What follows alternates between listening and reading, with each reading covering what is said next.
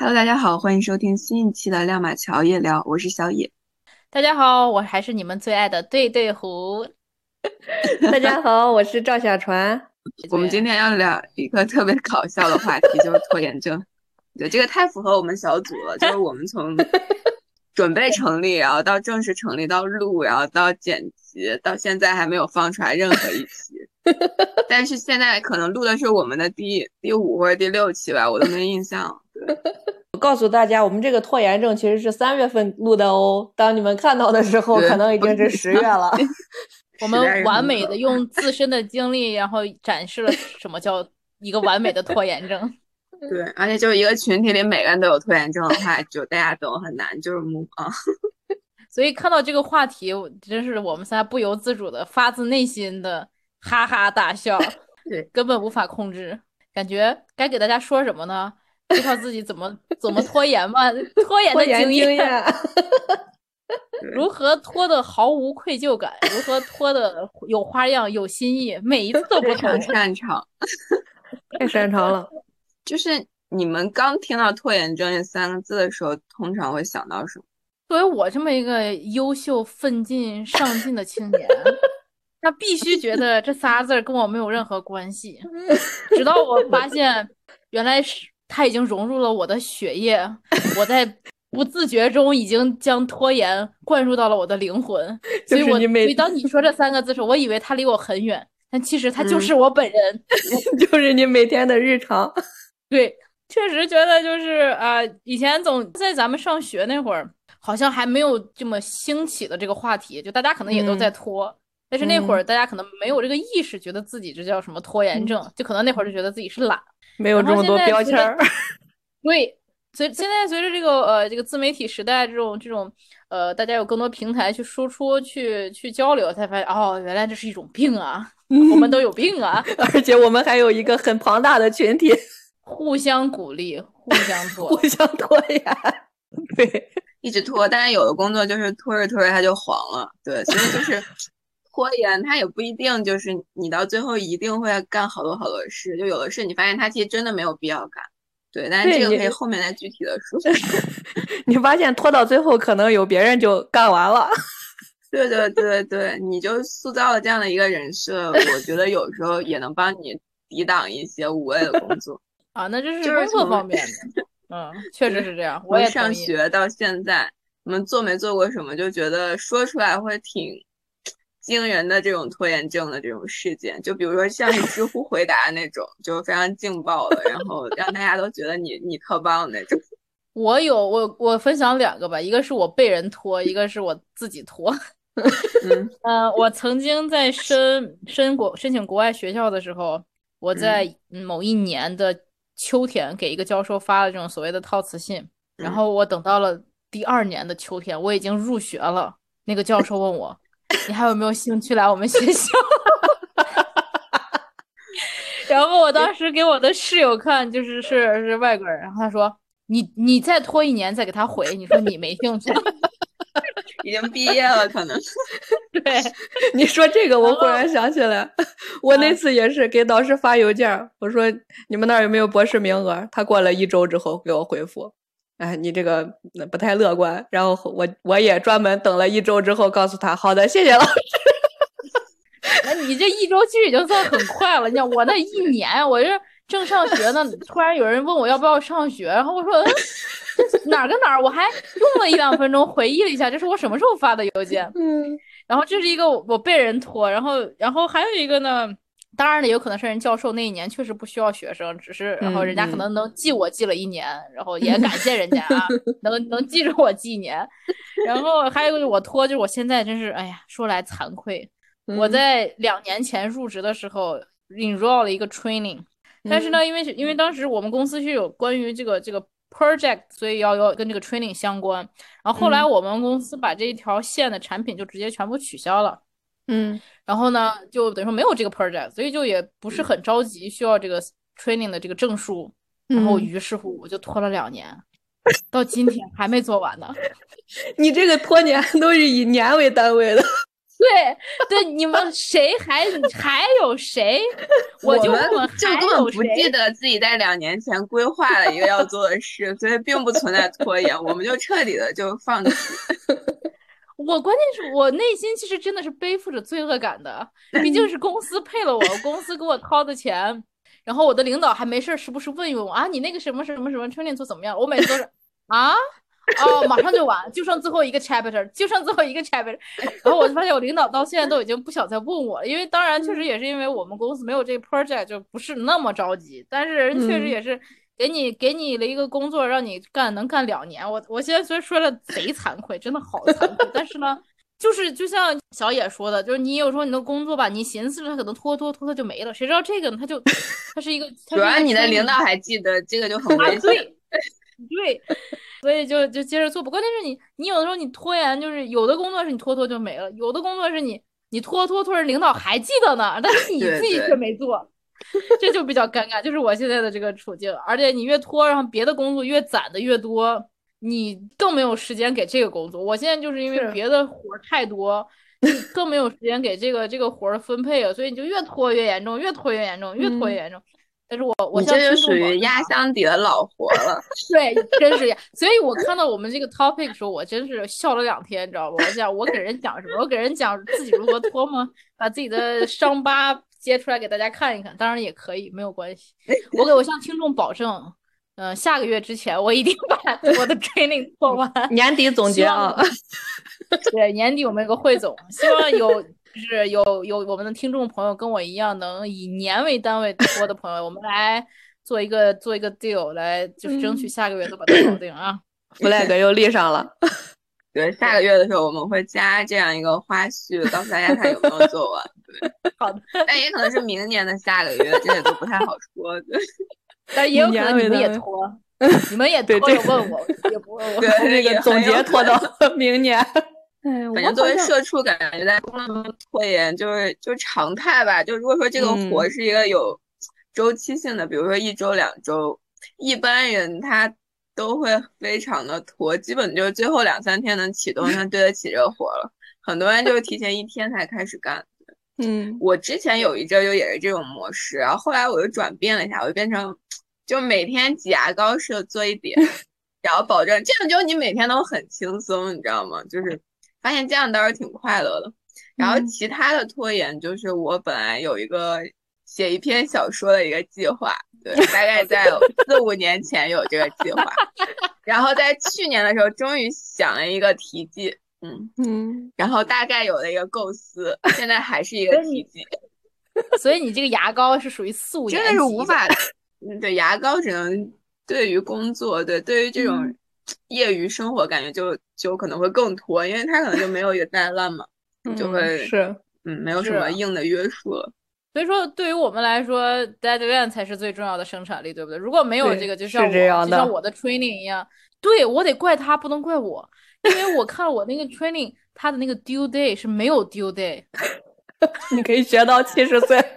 对，我可以学到地老天荒。你说他但凡设一个一年之内就过期的，你说我是不是肯定就一年之内给他搞完了？嗯，所以这也不能怪我，对不对？对对对，你说这个，我第一句，每个有拖延症的人都非常认同你。我就想到，我这真的，我当了那个老师之后，我发现学校里边的一些呃系统关闭时间啊，其实都可以 有商有量的再拖一拖啊，就是他给你一个时间。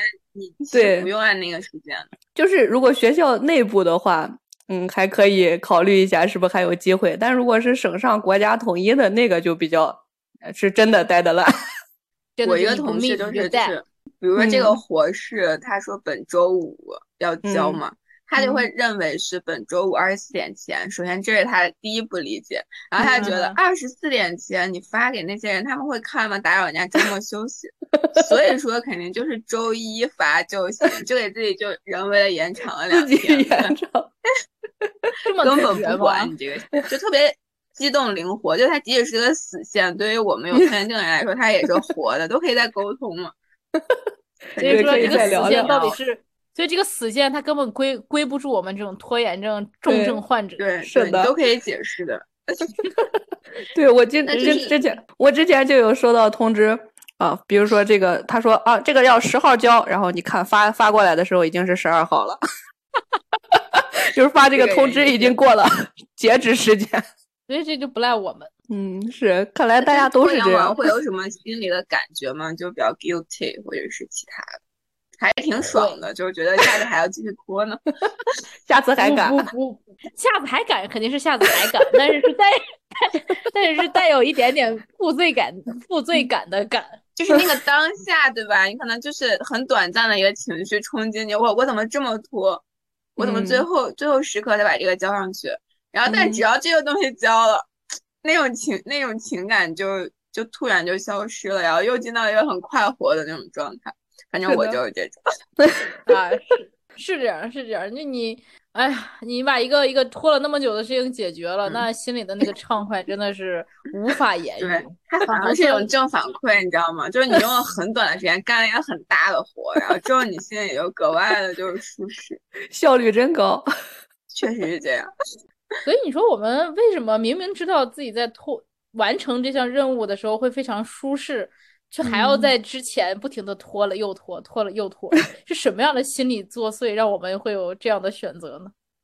我们懒吧，只是因为我们消耗的时间少哎。如果说你真的把一个两周工作量都用来干这个事儿，你肯定就是还是挺沉重的。是，所以说。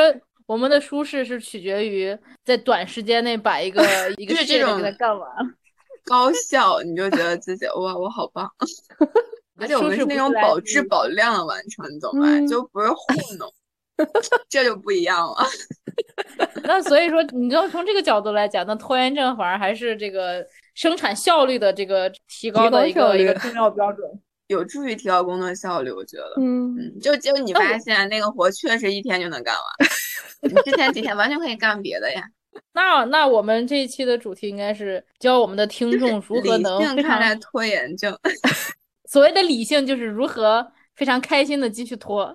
对，不要 guilty。你在不工作的时候储备更多的职业技能，这个时候你才能在短时间内高效的完成工作。我觉得这不矛盾的。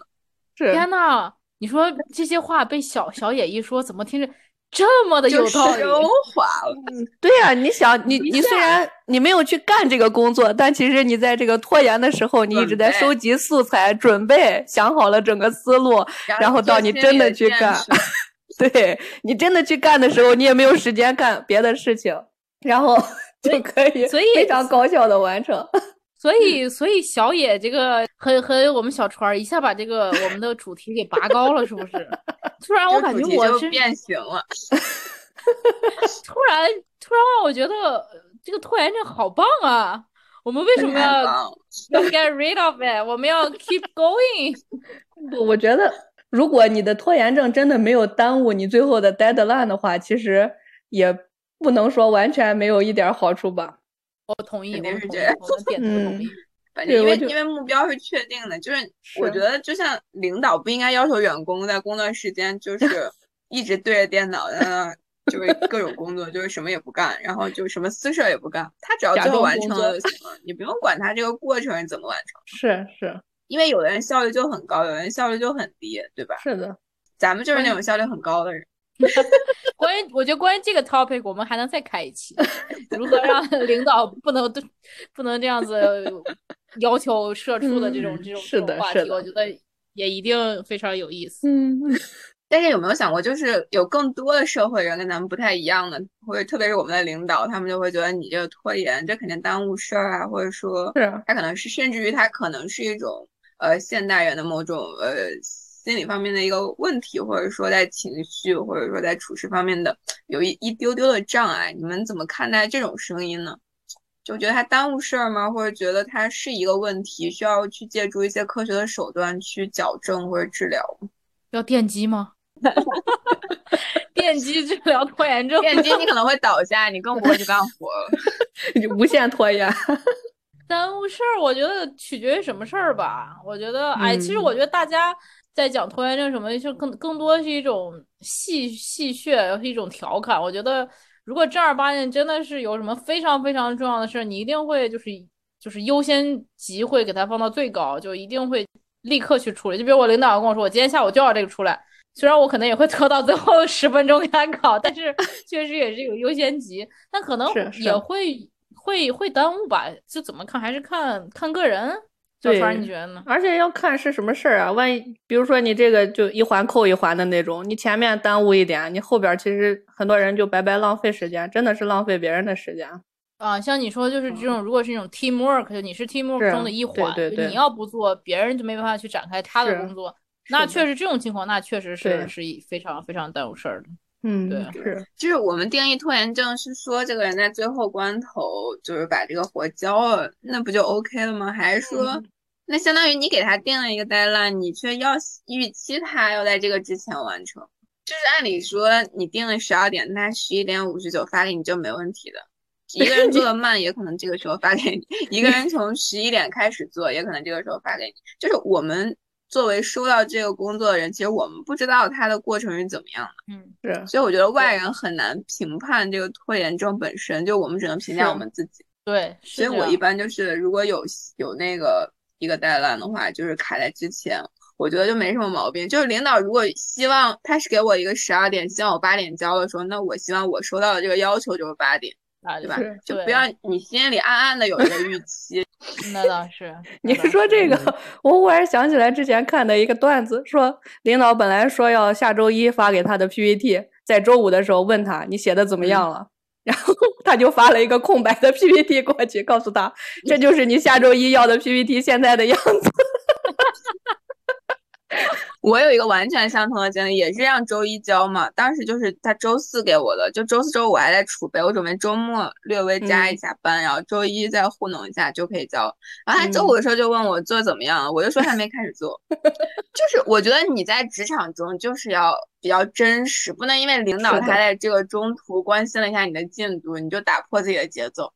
对，是我你要这样，我有一个，就也是最近，我当时也是我领导，我那会儿是在一个 audit 中，就我那个全天就在陪客户去去做我们的那个 audit，我全天都嗯没有时间 check 我的 email 啊，怎么地怎么地，但是我一般我我的直属领导发给我都会，我会优先去看，他就给我发了一什么东西，然后让我去看，然后我说让让我说让呃让我赶紧做，但是他知道我那天整一个一天都在 audit，然后根本没有时间，嗯然后他第二第二天周五问我，我给你昨天发的东西你发完没？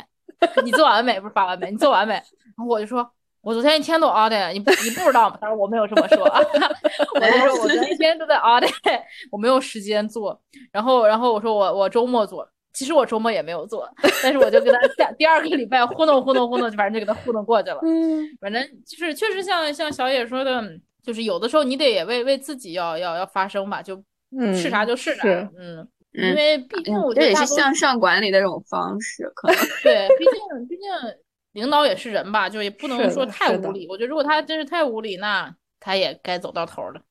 嗯，就是如果有的活你做的太快，新的活就会很快的赶上你。我觉得大家在职场中还是要冷静，对，不要太卷，这样对你不好，对你的同事也不好。对，我们可以美化一下我们的拖延过程，比如说我正在忙这件事，非常合理，就屏幕上永远就有好几份活同时打是的开，领导都不知道你在干嘛。好的，就除了工作呢，就其他方面有没有一些拖延的表现？比如说，我想去学一个外语啊，我想去学一个技能，但我迟迟没有开始，或者说嗯一直在拖这个进度。我觉得对于我，我觉得我的问题可能对于就我个人兴趣方面的问题，可能更多的不是去拖我，更多的是不能坚持。当然，这也是另外一个嗯 topic。当然，如果如果像我学学学西班牙语，我想学西班牙语，然后我想学架子鼓，然后我都我都其实有有行动的，只不过都是没有嗯坚持下来而已。像我学西班牙语就用那个多邻国，然后包括我自己也报了这边，就是他有免费的那种，就是 community college 那种那种课，就是人家给你免费上，然后你就去光去听课就行了，挺好。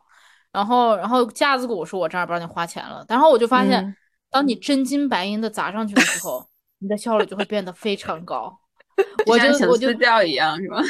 跟你对健身我就 对我就是去年八月底九月初开始学的吧，学的嗯鼓，然后现在反正就目前来说已经能凑合能打一些比较简单的歌曲了，反嗯正，那很然后我就然后我就然后我就寻思着，就为啥我的我基本上西班牙语是同时开始进行的，为什么我的西班牙语就没有进行下去，然后西雅字母就 就就进就坚持下来了呢？然后我就发现是因为你你掏了钱了就是不一样，你割肉的感觉和你不割肉的感觉，那个你你付出的行动真的是有所区别。所以说，对，就是我的问题可能不是像小野那样想写个小说拖五年这种，我可能会 写个小说先开个头，然后然后就就就放弃了，我会属于这种。你需要花钱报一个写作班就可以写下去。对，是这样的。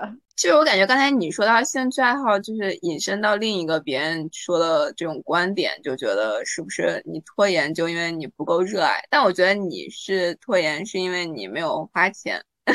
就可能都是这样的不同的，就谈，比如说对于这个热爱，或者说你有一个更多的，不管是金钱还是别的方面的一个投入，可能都会让你一定程度上缓解这个拖延嘛。对。对，所以每个人应该就有一个诱因，能帮助自己去改善自己的这个拖延症。对于我，可能就是金钱，就是我确实比较爱钱。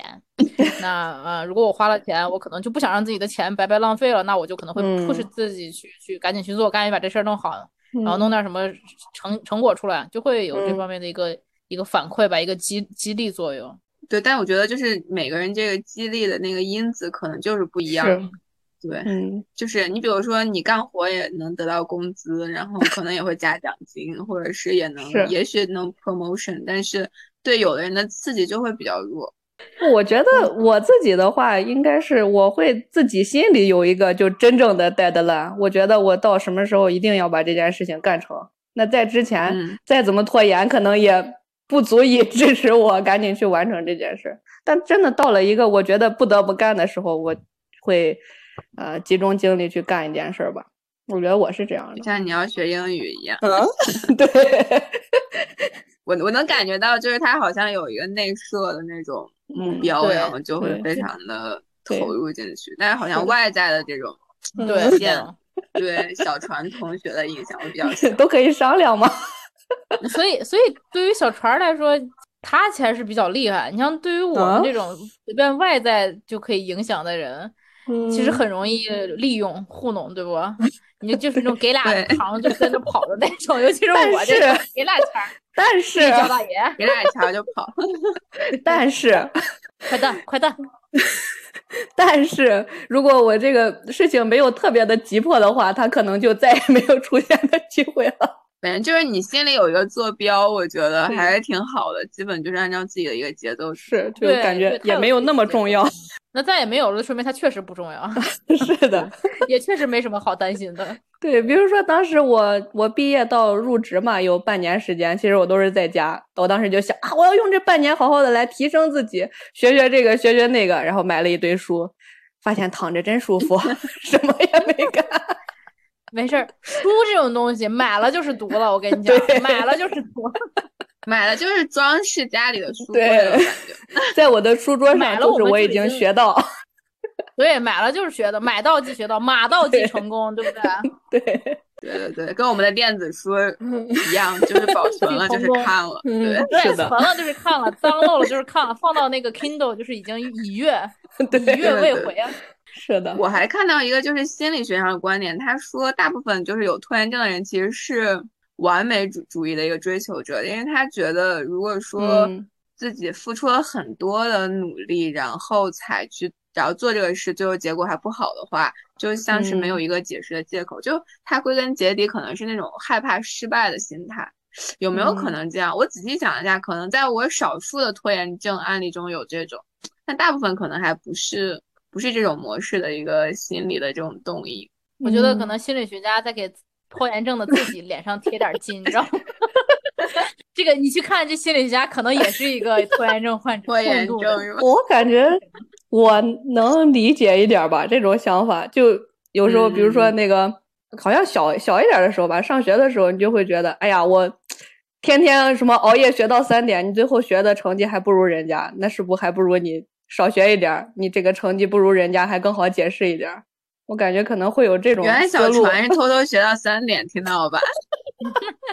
不，我是那个，就是想一下学到三点，还不如我就不学了，然后就不学了。你就选择了不学了。对，对对对，我我看到这个观点的时候，也觉得它它可能确实存在的，但可能确实更接近于我们学生时代的这种想法。就现在嗯就是不会，现在你顾不上想那么多，你各种乱七八糟活儿，我觉得一天上班儿，你有时候拖这个也只完全不是因为你真想拖这个活儿，因为你可能嗯手头上是夸五六七八件事儿，你就对总得去这个优先级别一下。那有些活儿你去拖拖拖，它确实不是因为你不待见这活儿，你想要多完美，而是嗯因为你确实手头别的活儿比较急，你要先干那个。或者反正对于我好像没有那么严重的这个完美主义者吧，就是嗯，嗯，我觉得更多的就是说懒，然后没有花钱儿，没有借口。对，太朴实了。然后就主要是懒惰。对，是对我这个爱钱人设不倒，跟大家讲。我觉得不仅我现在没有这种完美主义的这种对自己的这种约束，就是几乎已经在走向这种摆烂主义的这个路上。基本就是能摆则摆，就是只要跟我没什么关联的活是绝不可能到我的手上的。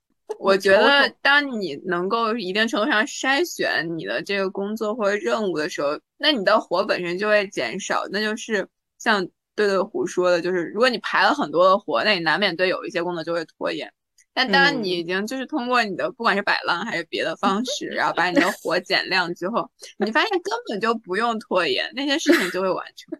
大家可以从各种模式去调整一下自己目前的这些状态，嗯可能都会有一些改善。是 是的，所以你你瞅瞅，就我们这个完美主义者都变成摆烂主义者，但 依旧还是一个拖延症患者，亘古不变的还是你那个小说一旦有进展，会及时跟大家说。你要不要跟我一样再次立一个什么 flag？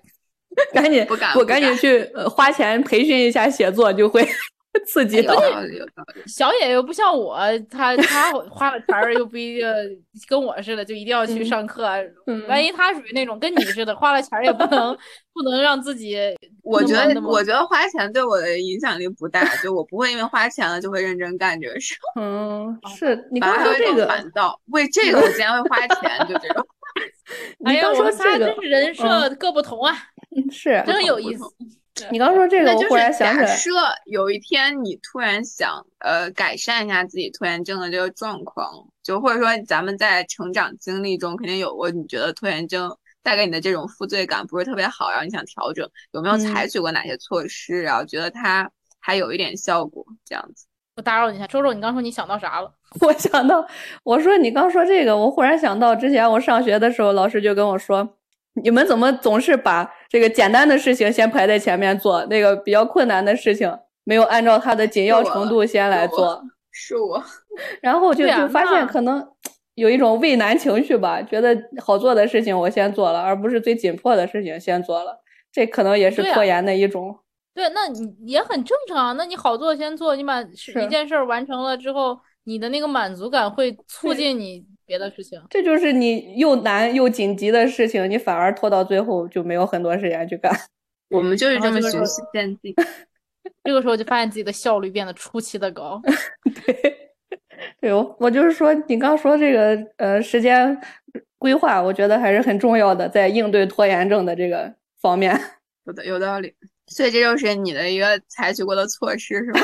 对对，我还我还有一点就是，我之前其实就不只只是这些重要的，真真的有 deadline 的事儿，就你平常生活中啊，这个不好的一些习惯，比如说那个吃完饭的碗我就扔在那儿，第二天才洗啊，或者是攒很多这个什么合理啊，它需要先泡一泡呀。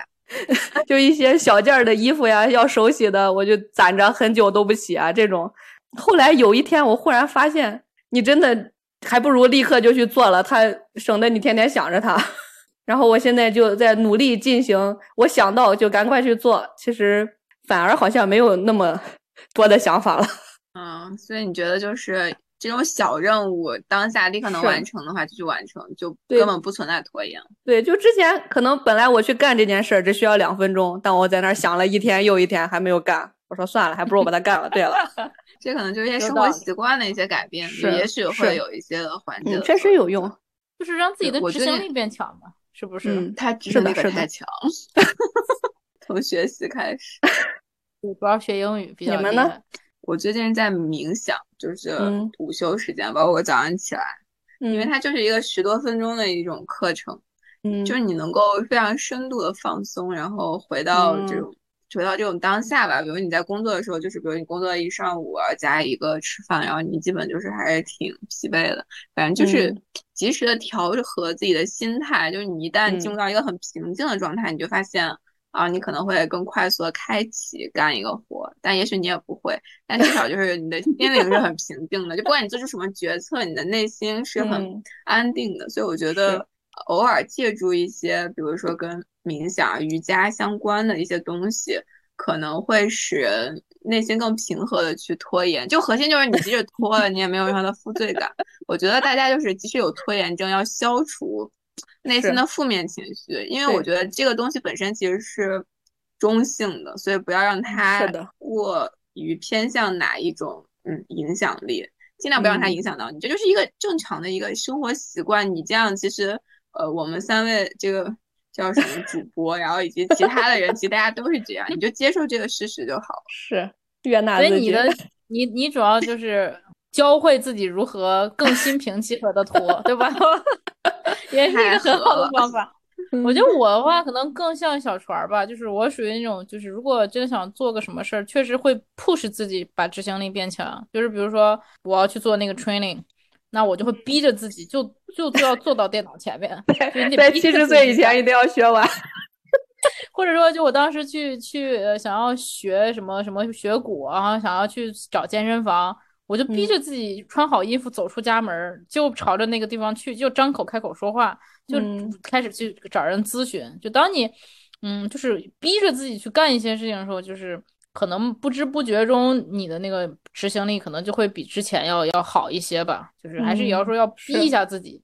如果真的不愿意那么逼，那你就就用用用这个小野的方法，就告诉自己，就其实这事儿也没那么重要，你就拖着吧。就谁知道哪一天可能自己又能想起来，那就接接着再说吧。就那会儿再说吧。呃，就是你觉得启动这个第一步是很重要，比如说就走出家门或者是。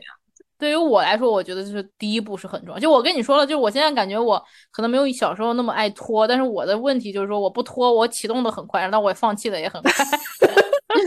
对，我们也会启动呀，就是当今天要做一个，你会很快的把那个 PPT 打开，只是你一直不画而已。对，我们都会启动，就不会说真的什么都不做。大家对拖延症真的还是有太多误解了，我们只是在这个准备的过程中太长了。是你刚说这个，我也想起之前好像我就看过别人说，其实人都是会，你开始一件事情之后，你就很难停下来，你当下在干的这件事儿去开启一个新的事情，所以可能你真的去干这件你必须要干的事儿，你反而会比较容易把它干下去。但如果中间有一些其他的事儿打扰你，就是那就可能再也干不了了。工作或者说你在娱乐之类的，它会不会就是？这可能是另一个吧，就是你专注的去做一件事。是，其实我觉得启动没有那么难，就不管你打开一个文档，或者说走出家门，但问题就是，对，然后再把它坚持下去，就干到最后都干的特别好，可能就是这是一个真正有难度的事儿。对，确实，确实是不容易。是的，我们可以再开另外一个话题：如何坚持执行自己的目标和计划，坚持下去。这个太正能量了，我们可是正能量小组。我们今天这话题也很正能量，如教教大家如何心心安理得的拖。对，拖延小组。那我们今天就是一个很初步的交流啊，关于拖延症啊。之后它的一些衍生的话题，其实我们会在其他期的节目中跟大家再进一步的，就是互动吧。那然后最后呢，大家对。其他跟我们一样有拖延症的孩子们或者社畜们，再分享一句你们的心得或者你们的感想。嗯，我先来吧，就拖吧拖吧不是罪，大家拖得开心，拖得愉快，拖得心安理得，拖得自我开心、自我接受吧，就这样，就这样。谢谢大家，谢谢大家。我觉得就是，首先你先保证不要影响别人吧。就是如果是真的需要配合的这种工作，你还是严格按照时间节点来完成。如果真的没有那么严重的影响的话，啊，我觉得适当的拖一拖也可以是这个 悦纳自身嘛。但是啊，如果啊你觉得这件拖延这件事情就让你自己觉得很焦虑的话，我觉得还是你应该去改善一下。就我之前也是看到一句话，说人只会为自己还没有做的事情所焦虑嘛。就其实你一直想着这个事情，反而你可能心情会很不好。所以如果你有这种顾虑的话，那你就想到立刻去做吧。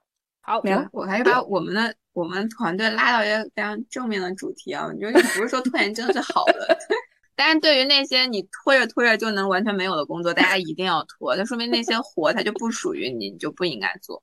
然后对于其他的工作，就是回到我最开始说的，就建议你在整个周期中就把它拉平，就你真的每天只做就百分之五，然后你二十天和你最后两天各做百分之五十，就完全不一样。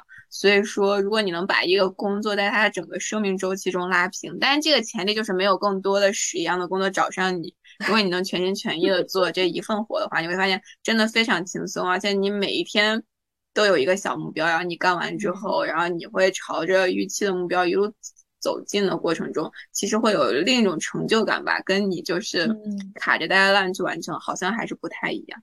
大家可以在生活或者工作、学习中多试一试不同的方式，我觉得。呃，只要你内心能够接受，我觉得都是 OK 的。没错，跟拖延症和平共处。对对对，那我们今天的交流就到这里，然后非常感谢大家的收听，我们下一期再见，拜拜，拜拜拜。